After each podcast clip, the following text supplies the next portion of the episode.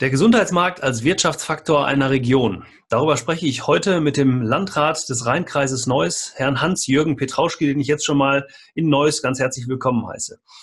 Aber zunächst nochmal ein herzliches Willkommen und zu einer weiteren Ausgabe des Podcasts Business Doc der Arzt als Unternehmer. Mit diesem Podcast möchten wir Sie oder euch auf dem Weg in die Selbstständigkeit und Niederlassung mit wertvollen Tipps und praktischen Themen unterstützen. Wir schauen uns aber auch Themen außerhalb der klassischen Medizin an. Und ebenso als erfahrener und etablierter Mediziner finden Sie hier kostbare Hinweise für Ihre Praxis und für Ihr Unternehmen. Denn unser Anspruch ist, wir machen den Arzt zum Unternehmer. Mehr zum Thema Business Dog wie immer unter www.businessdog.online oder Sie schreiben mir eine E-Mail an info@businessdog.online. Ja, unser heutiger Gast, da freue ich mich wirklich sehr, dass er sich die Zeit genommen hat. Bei dem engen Terminkalender, auch zum Jahresende, weiß ich, ist immer sehr, sehr schwer. Ähm, Herrn ähm, Hans-Jürgen Petrauschke ist auf Empfehlung ähm, zu uns gekommen in den Podcast von einem lieben Gast, den wir schon hier hatten, Herrn Professor Goda. Äh, der hat Herrn Landrat Petrauschke empfohlen und ich war dann kurz bei ihm in Neuss. Wir haben uns kurz abgestimmt und er hat sofort zugesagt. Das Interessante ist nämlich, dass, die, ähm, dass der Landkreis Neuss einer der größten Gesundheitsregionen hier ähm, vor Ort, also in Nordrhein-Westfalen ist ähm, also ein starker Standort zum Thema Gesundheitswirtschaft. Und darüber möchten wir heute in dem Podcast mit Herrn Landrat Petrauschke sprechen. Bevor wir aber jetzt einsteigen in die Frage- und Antwortrunde, gibt es noch mal eine kurze offizielle Vorstellung. Seit dem 1. Oktober 2009 ist Hans-Jürgen Petrauschke hauptamtlicher Landrat des Rheinkreises Neuss mit über 450.000 Einwohnern, bevölkerungsmäßig der zehntgrößte Kreis in Deutschland. Bei den nordrhein-westfälischen Kommunalwahlen am 30. August 2009 hatten rund 58 Prozent der Wählerinnen und Wähler den CDU-Kandidaten Petrauschke gewählt. Der Landrat wurde nach der neuen Kreis- und Gemeindeverordnung zunächst für sechs Jahre gewählt und 2015 dann für weitere fünf Jahre in seinem Amt bestätigt. Hans-Jürgen Petrauschke, geboren am 27. Mai 1956 in Troisdorf, ist verheiratet und Vater von zwei Kindern. Nach dem zweiten Staatsexamen begann er 1984 als Jurist im Rechtsamt des Rheinkreises Neuss, dessen Leitung er am 1. März 85 übernahm. Vier Jahre später wurde er zum Dezernenten für Recht, Ordnung, Jugend und Soziales bestellt. 1996 vom Kreistag zum Kreisdirektor gewählt und 2003 parteiübergreifend in seinem Amt bestätigt. Herr Petrauschke war bis zum 20. Oktober 2009 allgemeiner Vertreter von Landrat Dieter Patt, der zur Kommunalwahl 2009 nicht mehr angetreten ist. Auch sowas gibt es anscheinend. Und ähm, Hans-Jürgen Petrauschke lebt jetzt mit seiner Familie in der kreisangehörigen Stadt Grevenbroich. Und heute ist er bei uns im Business Talk Podcast. Also nochmal herzlich willkommen, Herr Landrat Petrauschke. Vielleicht nochmal mit eigenen Worten. Wer sind Sie? Was machen Sie privat und beruflich? Ja, Sie haben mich ja schon vorgestellt als Landrat. Das ist sicherlich die Tätigkeit, die die meiste Zeit in Anspruch nimmt. Ansonsten fühle ich mich hier in Grevenbruch, aber im Rheinkreis Neuss, im Rheinland insgesamt wohl. Bin im Rheinland geboren, bin Rheinländer und privat äh, versuche ich mich dann auch ein bisschen körperlich noch fit zu halten, etwa mit Joggen, Radfahren, Winter mal mit dem Skifahren. In Neuss gibt es ja auch eine Skihalle, kann man eigentlich rund ums Jahr fahren. Und darüber hinaus spiele ich seit äh, über 50 Jahren in einem Akkordeonorchester äh, als Spieler mit. Also ein bisschen was nebenbei ist auch noch drin. Mhm. Ist das ein bisschen Ausgleich zum, zum ja doch, ich denke, nicht so, so, so unstressigen Beruf des Politikers und des Landrates, für die Sie ja auch viele, viel für die Öffentlichkeit oder in der Öffentlichkeit unterwegs sind? Ja, das ist schon äh, insbesondere, wenn man äh, die Zeit hat zum Joggen, hat man dann auch Gelegenheit beim Joggen über manches nachzudenken glauben manche ja nicht, aber äh, da fallen einem manchmal Lösungen ein, die einem am Schreibtisch nicht einfallen. Hm, können Sie das alleine machen oder laufen da Menschen mit? Also muss man auf Sie aufpassen oder, oder kennt man Sie oder werden Sie angehalten auf der Straße? Also das kann schon mal passieren, dass mich jemand anspricht, aber äh, ich stehe nicht unter Betreuung. okay.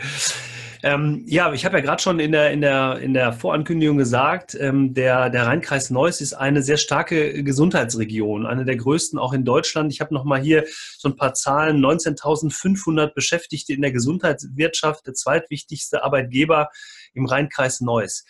Ähm, aus Ihrer Sicht, vielleicht können Sie es nochmal beschreiben, welche Bedeutung hat die Gesundheitswirtschaft eben für eine Region wie Neuss?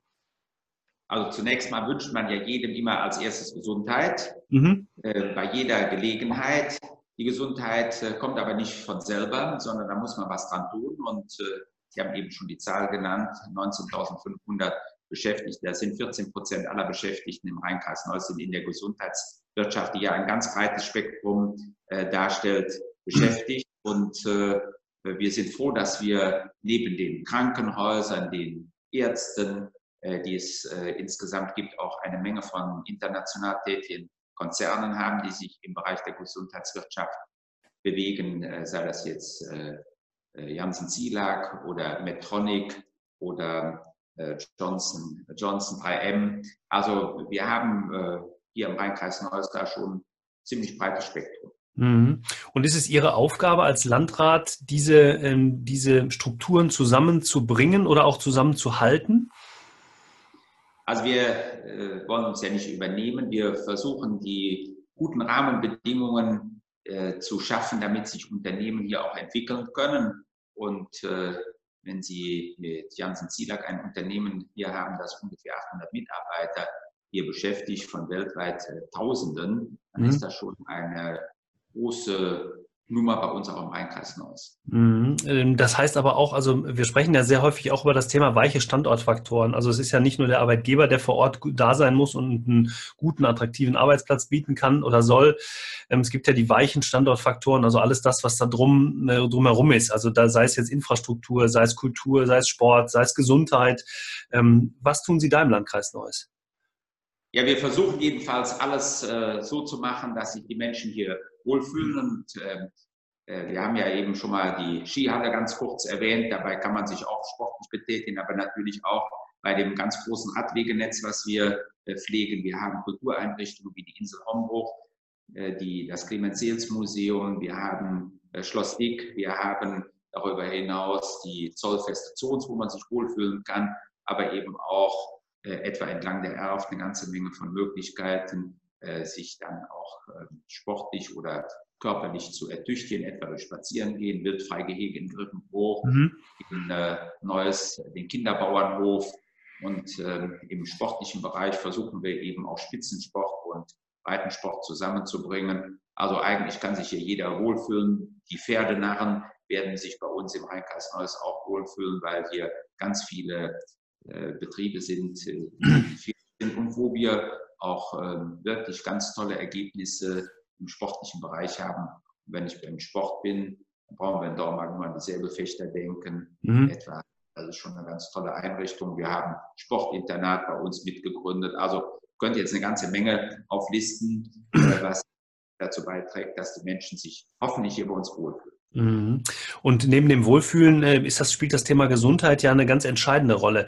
Ähm, jetzt, jetzt geht es bei uns ja hier insbesondere darum, dem Arzt auch aufzuzeigen, welche attraktiven Regionen gibt es denn zum Beispiel, um sich als Arzt irgendwo niederzulassen. Das ist ein Thema, was sowohl den ambulanten als auch den stationären Bereich ja betrifft. Ähm, wir fragen ja danach, wie machen wir, wie machen wir den Arzt zum Unternehmer? Und eine unternehmerische Entscheidung ist ja auch, ich gehe in eine Region, auch halt in die ambulante Versorgung, wo ich eben überlegen kann, ja, da sind genügend Patienten auf der einen Seite vorhanden, da ist, eine, da ist die, die Wirtschaft stark genug, damit ich über Jahre da auch mit meiner Praxis ähm, auskommen kann. Da ist aber auch der Anschluss zur stationären Versorgung da. Jetzt weiß ich, dass Sie als, als Rheinkreis Neuss, ähm, korrigieren Sie mich da, Mitinhaber oder Mitbetreiber von zwei Krankenhäusern sind. Können Sie vielleicht da zwei Sätze zu sagen?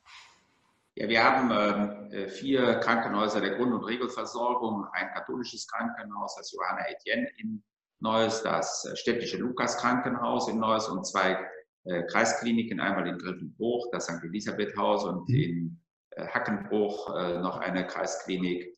Ähm, und äh, wir sind gerade dabei, diese kommunalen Kliniken in eine Fusion zu bringen, sodass wir dann als kommunale Betreiber das zehntgrößte kommunale Klinikum mit drei Standorten hätten. Mhm. Also auch da eine weitere Veränderung, die durchaus auch für Ärzte interessant sein könnte, weil man auch da die Patienten zusammenzählen kann, in Anführungsstriche, um dann auch die Qualität und die Spezialisierung weiter mhm. voranzutreiben.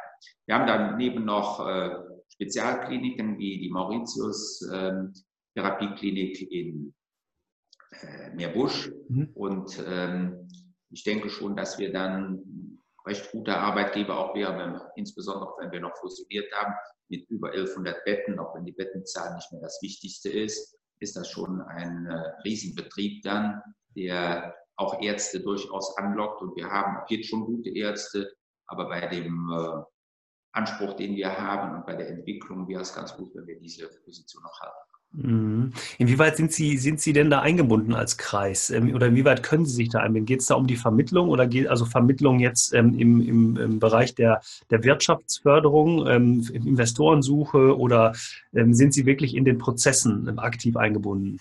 Also bei uns bei den Kreiskliniken bin ich Vorsitzender der Gesellschafterversammlung des Aufsichtsrats, also insofern auch eine äh, Funktion dabei. Das ist der Kreis insgesamt. Wir bemühen uns aber darüber hinaus natürlich auch für andere mit die Akquise äh, mhm. anzutreiben.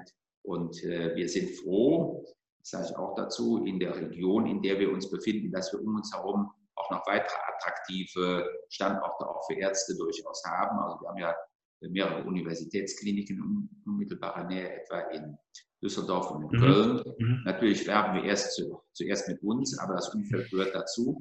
Und jeder, der heute die äh, demografische Entwicklung sich ansieht, weiß, dass an der Rheinschiene eine Brummregion ist, eine boomende Region, in der weiterhin mit Zuzug zu rechnen ist. Also auch hier werden Menschen älter, aber es kommen auch noch andere dazu. Und das ist sicherlich auch für gerade jüngere Ärzte, die sich überlegen, welche Region denn dauerhaft ihr Standort sein soll, eine attraktive Alternative, wenn man dahin geht, wo die Patientenzahl auch zunimmt. Mhm. Die Krankenhäuser an sich ähm, haben ja, finde ich, auch eine Verantwortung bezogen auf Ausbildung, ähm, also bezogen jetzt darauf, wie welche jungen Ärzte äh, entwickeln sich da aus der Vergangenheit heraus und ähm, jetzt nicht nur Universitätskliniken, wie Sie angesprochen haben, die ja bei Ihnen in der Nähe sind, also sei es jetzt, wenn wir jetzt den Standort mal ein bisschen erweitern, auch Essen, ähm, Duisburg, äh, Aachen, Köln, sondern ähm, auch die Krankenhäuser, die Sie betreiben. Ähm, jetzt haben Sie gerade schon gesagt, Sie brauchen immer wieder auch neue Ärzte, junge Ärzte. Ist ein ähm, ein, ein Standard, der angeboten wird oder eine besondere Qualifikation innerhalb eines Krankenhauses aus Ihrer Sicht wichtig, damit man die Ärzte eben ähm, ja nicht nur aufgrund der weichen Standortfaktoren zu sich bekommt, sondern auch aufgrund der fachlichen Qualifikation? Gibt es da eine Spezialisierung bei Ihnen? Ja, und die Spezialisierungen werden äh, noch zunehmen. Äh, das Schöne bei unseren drei kommunalen Krankenhäusern ist, dass sie alle akademische Lehrkrankenhäuser sind. Mhm. Äh, hier in Griffbruch ähm, haben wir ein akademisches Lehrkrankenhaus, das zur Universität Aachen gehört. In Dormagen, das gehört zur Universität Köln. Und in Neuss, das gehört zur Universität Düsseldorf, sodass wir also auch diese Bereiche dann für die jungen Ärzte durchaus abdecken. Und natürlich ist es so, dass insbesondere die Chefärzte mit einem guten Ruf größere Möglichkeiten haben, äh, junge Ärztinnen und Ärzte dann auch ans Haus zu binden, hier die Facharztausbildung auch durchführen. Mhm. Haben Sie auch Kontakt zur ambulanten, zum ambulanten Bereich? Also ich habe ähm, frage das deshalb, weil wir haben im Fachärztebereich in, in, im, im äh, gesamten Gebiet KV Nordrhein nahezu äh, keine freien Arztstellen. Also wenn Sie irgendwie gucken äh, und, und sich überlegen, wo möchte ich mich als Facharzt niederlassen, dann wird es auch im gesamten Gebiet KVNO äh, schwierig. Also ich kann immer nur, die Versorgungsstrukturen sind äh, gut ausgebildet. Wir haben über 140 äh, Prozent Belegung, also das heißt immer, es ist kein Sitz frei. Im hausärztlichen Bereich sieht es da deutlich anders aus im gesamten, Rhein, äh, im gesamten Kreis ähm, Nordrhein. Ähm, ich habe äh, extra äh, nochmal geschaut, 250 hausärztliche Sitze fehlen. Ähm, das ist natürlich was, was eine Region wie, wie, wie Sie, also in Ihrer Region auch belastet, weil letztendlich natürlich der Hausarzt als Ansprechpartner da ist. Ähm, ist es für Sie deshalb so wichtig, auch die Kliniken weiter groß zu machen, damit die Patientenversorgung gewährleistet ist? Also wir wollen die Kliniken nicht größer machen, als sie sein sollen, das ist schon klar. Äh, wie sich äh, vieles entwickeln wird mit Fachärzten, auch mit äh, niedergelassenen Ärzten ansonsten, weiß in Wirklichkeit auch niemand. Möglicherweise werden Facharztzentren in der Nähe und im Umfeld von Kliniken deutlich stärker zunehmen und attraktiver werden, auch mhm. insbesondere für äh, Frauen. Es gibt ja den Ausdruck Medizin betreiblicher, äh, die dann möglicherweise mehr Interesse daran haben, als angestellte Ärzte tätig zu sein und sich nicht unternehmerisch selbst tätig zu machen oder in eine Gemeinschaftspraxis zu gehen. Mhm. Wichtig ist aber, dass bei uns auch die äh, äh, niedergelassenen Ärzte, egal ob Fachärzte oder Hausärzte, sich in einem äh, Lebensalter befinden, das dazu führt, dass in wenigen Jahren hier durchaus ein erheblicher Mangel entstehen mhm. könnte. Das wissen Sie, äh, die sich damit beschäftigen, ja eigentlich noch besser als ich. Und äh, man kann bei dem äh, prognostizierten Ärztemangel eigentlich nur davon ausgehen, dass da äh, noch viel nachgesteuert werden müsste, mhm. so schwer Planung in dem Bereich auch ist. Wenn wir jetzt mal so ein bisschen in die Zukunft gucken, also Zukunft heißt ja unter, unter anderem heute auch immer oder da taucht in, immer wieder der Begriff der Digitalisierung auf, also ähm, modernere Strukturen für Krankenhäuser und für, für Praxen. Ähm, die erste Frage, sehen Sie die Digitalisierung in Konkurrenz zur Medizin oder als Ergänzung? Ist keine Konkurrenz für mich. Ich habe äh, wenig Verständnis eigentlich dafür, mit welchen großen Sorgen äh, immer die Datenschutz äh, und Persönlichkeitsschutz ähm, Dinge nach vorne gebracht werden. Die eigentliche Frage ist doch, wie kriege ich möglichst schnell die äh, Kenntnisse, die ein Arzt gewonnen hat, dem anderen Arzt beigebracht. Wie geht das auch im Krankenhaus, auf der Station? Das kann ja nicht sein, dass das heute in einem Zeitalter, wo alle davon sprechen, dass es bald kein Papier mehr gibt, kann ja nicht sein, dass das alles handschriftlich passiert. Da müssen wir eigentlich sehen, dass wir auch im Bereich der Pflege, was alles dazu gehört, äh, die Menschen, die dort tätig sind, entlasten durch die Digitalisierung. Das muss man nur richtig anpacken. Also wenn man äh, nur dazu übergeht, das, was man vorher geschrieben hat, jetzt nochmal einzutippen, ist das, glaube ich, nicht Digitalisierung, sondern ist das nur Schreiben auf einer anderen Plattform, sondern Möglichkeiten nutzen. Und ähm, man sieht das ja etwa im Bereich der Radiologie, da können Sie heute Bilder sehen, die hätten Sie früher in dem Bereich für nicht möglich gehalten. Da mhm. war es mehr oder weniger schwarz-weiß oder ein bisschen grau. Und heute können Sie das farblich markieren, wo irgendetwas gemacht werden muss. Sie haben andere Möglichkeiten, äh, die Diagnosen, die Sie gemacht haben, die Befunde weiterzureichen. Sie können äh, möglicherweise demnächst über äh, diese Dinge auch Unverträglichkeiten, was verschiedene Medikamente angeht, besser herausfinden, als wenn sie das heutzutage einzeln nachgucken müssen. Und mhm. die äh, Zusammenarbeit mit den ambulanten Ärzten, das kann ich jedenfalls für unsere beiden Kreiskrankenhäuser sagen, sind ausgezeichnet. Wir haben Notfallambulanz und Notfallpraxis an beiden Häusern genau an einem Ort und der Patient wird äh, vor Ort dann entweder Richtung Krankenhaus oder Richtung niedergelassenen Arzt geschickt. Und das ist, glaube ich, auch etwas, was die Patienten eigentlich sich wünschen, dass sie nicht vom einen zum anderen geschickt werden, sondern dass sie möglichst schnell behandelt Absolut, sehe ich ganz genauso. Und ich freue mich sehr, dass Sie das sagen, dass Sie Befürworter dieser, dieser Thematik sind. Gerade das Thema Datenschutz und Patienten spielt natürlich immer eine große Rolle. Aber ich glaube auch, dass die Entwicklung in der Medizin ähm, nicht ohne das große Thema Big Data zustande kommen kann. Denn ich glaube, jeder sollte von jedem profitieren und jeder Arzt sollte, wie Sie es gerade gesagt haben, genau wissen, äh, was der andere Arzt vorher diagnostiziert hat und welche Patientendaten in den Akten der Patienten zu finden sind und das möglichst einfach. Das ist sicherlich eine große Herausforderung die, für, für die Zukunft. Ähm, wenn wir jetzt mal in Ihre Krankenhäuser gucken, ähm, gibt es da...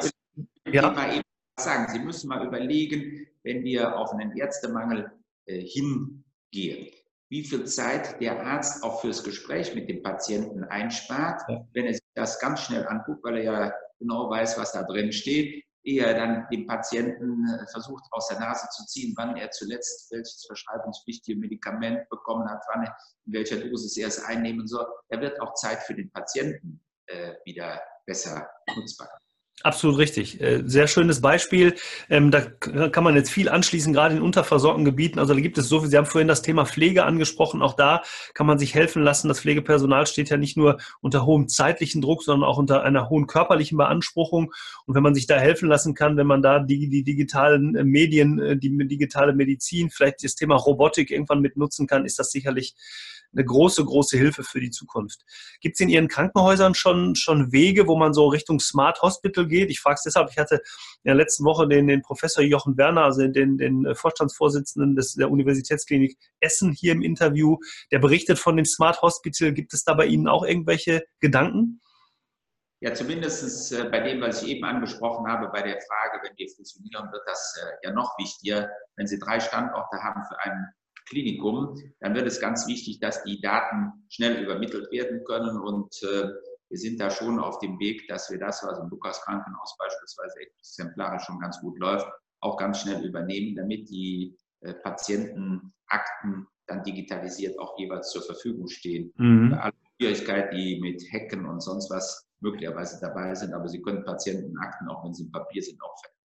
Ja, ja, selbstverständlich. Können auch mal die, das ist ja genau die, die, die Thematik, wenn man heute in die Arztpraxis geht oder teilweise immer noch Patientendaten oder Akten auf dem Tresen liegen, wenn man vorbeikommt, da ist das mit dem Thema Datenschutz teilweise auch nicht so, so leicht. Ja, und dann zwischendurch kriegt man mal eine Kopie mit und die Kopie ist dann nicht von mir, sondern vom Nachbarn. Also auch das ist zum Thema Datenschutz äh, ähm, nicht ganz so leicht. Da sollte man nicht so viel Sorge haben vor dem Thema Digitalisierung. Ähm, ja, gibt es aus, aus Ihrer Sicht in der Gesundheitsbranche äh, sowohl positiv als auch negativ Veränderungen, wo Sie so ein bisschen sagen, ah, das hätte ich mir anders vorgestellt oder ähm, da äh, sind wir auf dem oder dem Weg?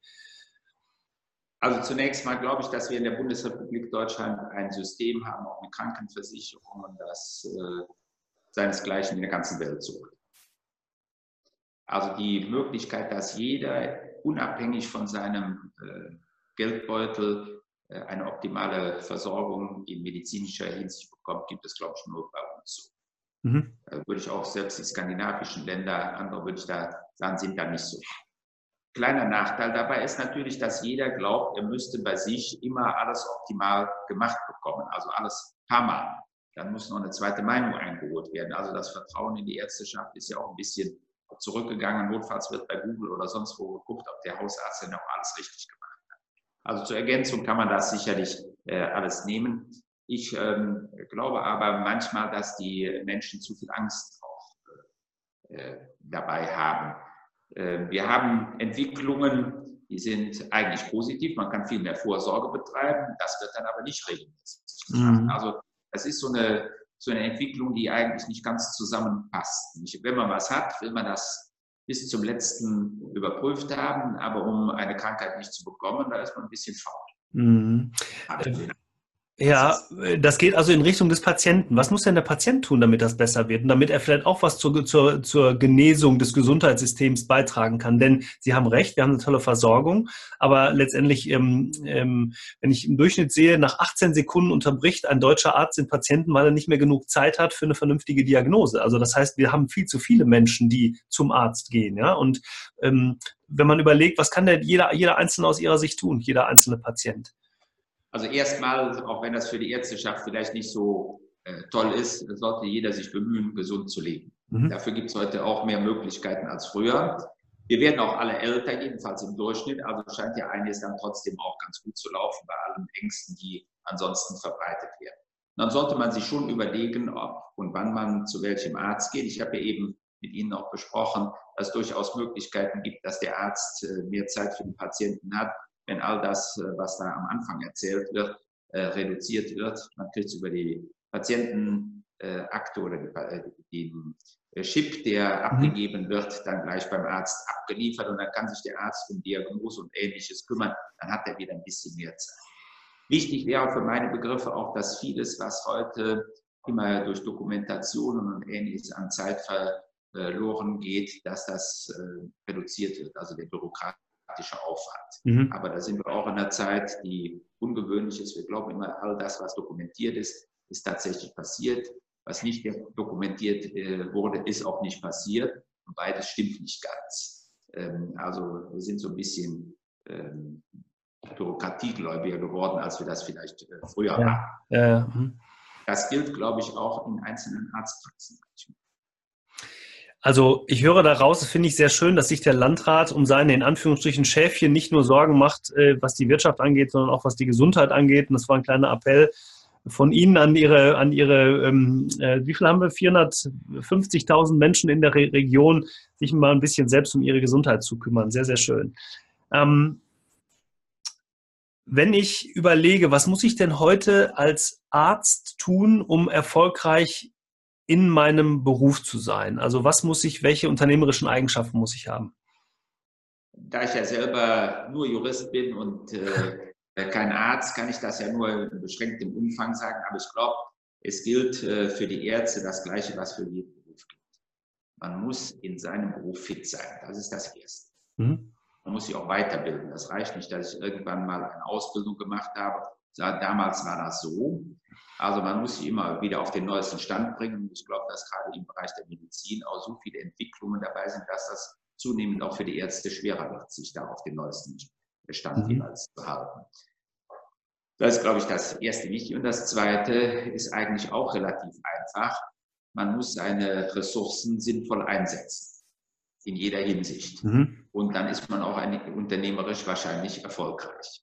Das heißt jetzt nicht, dass man äh, mit den Patienten möglichst wenig spricht, aber man muss, glaube ich, überlegen, wenn du 20 Patienten hast und hast wenig Zeit, dann musst du dir genau überlegen, mit welchem Patienten musst du intensiv ein Gespräch führen, mit welchem nicht so intensiv, wenn man an den Hausarzt denkt. Mhm. Man muss ja auch bei jeder Operation, ich habe ja eben gesagt, wir haben ein tolles System, überlegen, ist diese Operation jetzt das Richtige für den Patienten? Da muss man sich Gedanken machen. Und wenn wir ähm, das dann so alles beherzigen oder wenn das die Ärzte beherzigen, denke ich, dass die alle eine gute Chance haben, äh, auch wirtschaftlich erfolgreich zu sein. Wir haben ja im Medizinwesen so ein bisschen Planwirtschaft, das erschwert manches, äh, um wirtschaftlich erfolgreich äh, zu sein, aber anders geht das manchmal auch nicht. Es hat ja einen bestimmten Grund, dass alles so geregelt ist. Mhm. Ist denn, ist denn der Arzt, der äh, aus Ihrer Sicht äh, auf, die, auf die unternehmerische Seite vorbereitet? Also dieses Thema, bin ich, ähm, ich bin Mediziner ohne Frage. Sie haben es gesagt, ich muss gut sein in dem, was ich tue. Ich muss eine hohe Expertise haben, fachlich qualifiziert sein. Ich bin der Meinung, das sind unsere deutschen Ärzte, also beziehungsweise Ärzte, die in Deutschland eine Ausbildung gemacht haben oder erweitert haben, auf jeden Fall, weil wir haben ein tolles ähm, Ausbildungssystem. Aber wird die unternehmerische Seite vielleicht vernachlässigt? Also Betriebswirtschaft, Organisation, Mitarbeiterführung? Ja, das wird ja auch nicht nur bei den Medizinern hinterfragt, ob das äh, wirklich überall äh, richtig vorhanden ist. Sie könnten das ja auf jeden äh, anderen Beruf, etwa auf alle Handwerker übertragen. Mhm. Wenn Sie ein super Installateur sind, ähm, aber sie kriegen am Schluss die Rechnung nicht richtig äh, geschrieben oder sie brauchen einfach viel zu lange, äh, um etwas hinzubekommen. Also insofern denke ich, muss man da etwas an sich tun und sollte sich auch jeder überlegen, ob er sozusagen als Einzelunternehmer tätig sein will. Wenn Sie dann die Fragen etwa Personalgewinnung, Arzthelferin, ähnliches sich angucken, der Ausstattung der Praxis und sowas. Aber da gibt es ja Unternehmen, die da Beratung vornehmen können. Und die äh, muss man, glaube ich, sich vorher auch äh, holen, weil man sonst möglicherweise scheitert. Es sei denn, man hat so viele äh, erfolgreiche Mediziner im Umfeld, die einem das auch von zu Hause erzählen können. Mhm. Aber auch da hat sich in den letzten Jahren vieles verändert. Ja, daran arbeiten wir unter anderem ja mit diesem Podcast, dass wir den Ärzten das zur Verfügung stellen können, dass sie. Gedacht, ja, ja, ja. genau. Ich wollte das einfach auch aufnehmen jetzt, den Ball, den Sie mir in meine Richtung gespielt haben. Ja, genau, sehr schön. Ähm, ich würde ganz gern zum Schluss mit Ihnen noch eine kurze Frage, kurze Antwortrunde machen. Und zwar eine, äh, sind fünf Fragen, die wir da äh, stellen, damit es immer interessant ist, es ist immer interessant, auf die gleichen Fragen unterschiedliche Antworten zu hören. Die Zukunft der Medizin. Wohin entwickelt sich die Medizin aus Ihrer Sicht in den nächsten fünf bis zehn Jahren? Wenn ich es genau wüsste, würde ich jetzt Lotto spielen, wenn ich mhm. wüsste, wie die Zukunft aussieht. Äh, ich glaube, dass viel mehr Technik dazukommt, aber dass sich wahrscheinlich vor Ort weniger ändert, als man heute glaubt. Mhm. Was bedeutet denn für Sie das Thema oder der, der Begriff Gesundheit? ja, es gibt ja verschiedene Definitionen, die kann man äh, alle runterrattern. Eigentlich ist für mich Gesundheit, wenn ich mich wohlfühle. Mhm. Welche anderen Begriffe, frage ich nochmal kurz nach, würde es für Sie noch geben? Also meinen Sie das jetzt nur bezogen auf die medizinische Gesundheit oder auch noch in andere Richtungen? Ja, ich meine das schon, dass man sich insgesamt wohlfühlt und äh, vielleicht kann ich es äh, mit einem Satz von Charlie Chaplin auch sagen, äh, Lachen ist die beste Medizin oder jeden Tag, jeder Tag ohne Lächeln ist ein verlorener Tag.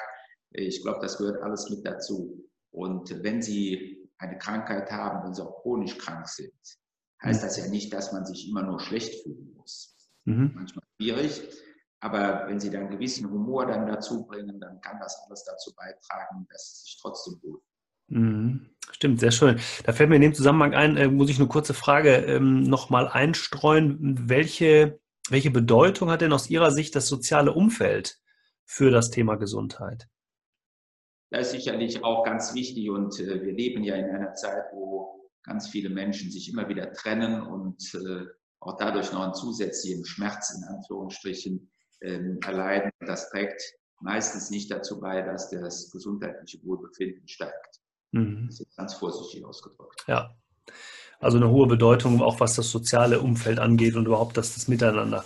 Ähm, bei manchen Krankheiten oder bei manchen Behinderungen auch von Menschen nicht vorstellen, dass das überhaupt klappen könnte, wenn man nicht die Familie dahinter hat. Mhm, ja. Ist auch aus meiner Sicht als Unternehmer sehr, sehr wichtig, weil ähm, dann, dann schaffe ich den Ausgleich eben da. Und wenn ich nach Hause komme und äh, meine Frau nach einem anstrengenden Arbeitstag sofort die Kinder in die Hand drückt, habe ich einfach einen ganz anderen Gedankengang plötzlich. Ne? Das finde ich äh, hoch, hochspannend, dieses Thema. Ähm, eine Sache, äh, eine, die nächste Frage, die haben wir eigentlich schon beantwortet, aber vielleicht können Sie es noch mal kurz zusammenfassen. Welche Eigenschaften braucht der Arzt als Unternehmer? Erstmal muss er fachlich gut sein, und er muss dann eigentlich mit normalem Menschenverstand versuchen, wirtschaftlich zu denken und das dann auch umzusetzen. Gibt es ein Buch oder einen Film, der Sie besonders mitgerissen, erreicht oder motiviert hat in, den letzten, in der letzten Zeit? Fällt mir jetzt auf Anhieb äh, nichts ein, aber wenn wir schon bei der Ärzteschaft äh, sind, äh, ist eigentlich immer äh, Eckhard von Hirschhausen eine Bereicherung, wenn man da von dem was sieht, äh, liest oder hört. Okay, dann gucke ich mal, ob wir da eine Empfehlung irgendwie hinkriegen. Dann äh, finde ich auch, finde ich auch, der hat, der, der schafft es ja auch, das Thema Medizin auf eine, auf eine, ich nenne es jetzt mal Infotainment-Seite ähm, deutlich zu machen und damit setzt man sich automatisch auf eine sehr freundliche, lustige Art und Weise mit dem Thema auseinander. Da kann man sich von unterschiedlichen Seiten nähern. Das ist ein schöner Hinweis.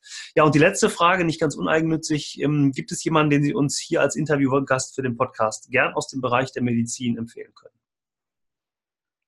Muss aber nicht sein, kann auch jemand anderes. Würde würde ich mich jetzt schwer tun, weil ich dann möglicherweise so, entweder so viele nenne, dass sie damit nicht klarkommen. Wenn ich dann nur eine nehme, heißt halt, warum hast du mich denn nicht genommen? Ja. Also wir haben jedenfalls bei uns im Rheinkreis Neues, in den Kliniken, aber auch bei den niedergelassenen Ärzten äh, ganz tolle. Und das ist unabhängig davon, ob das Hausärzte sind, Fachärzte, wo man sagen könnte, das sind, äh, das sind Menschen, also mit denen müsste man sich eigentlich mal unterhalten.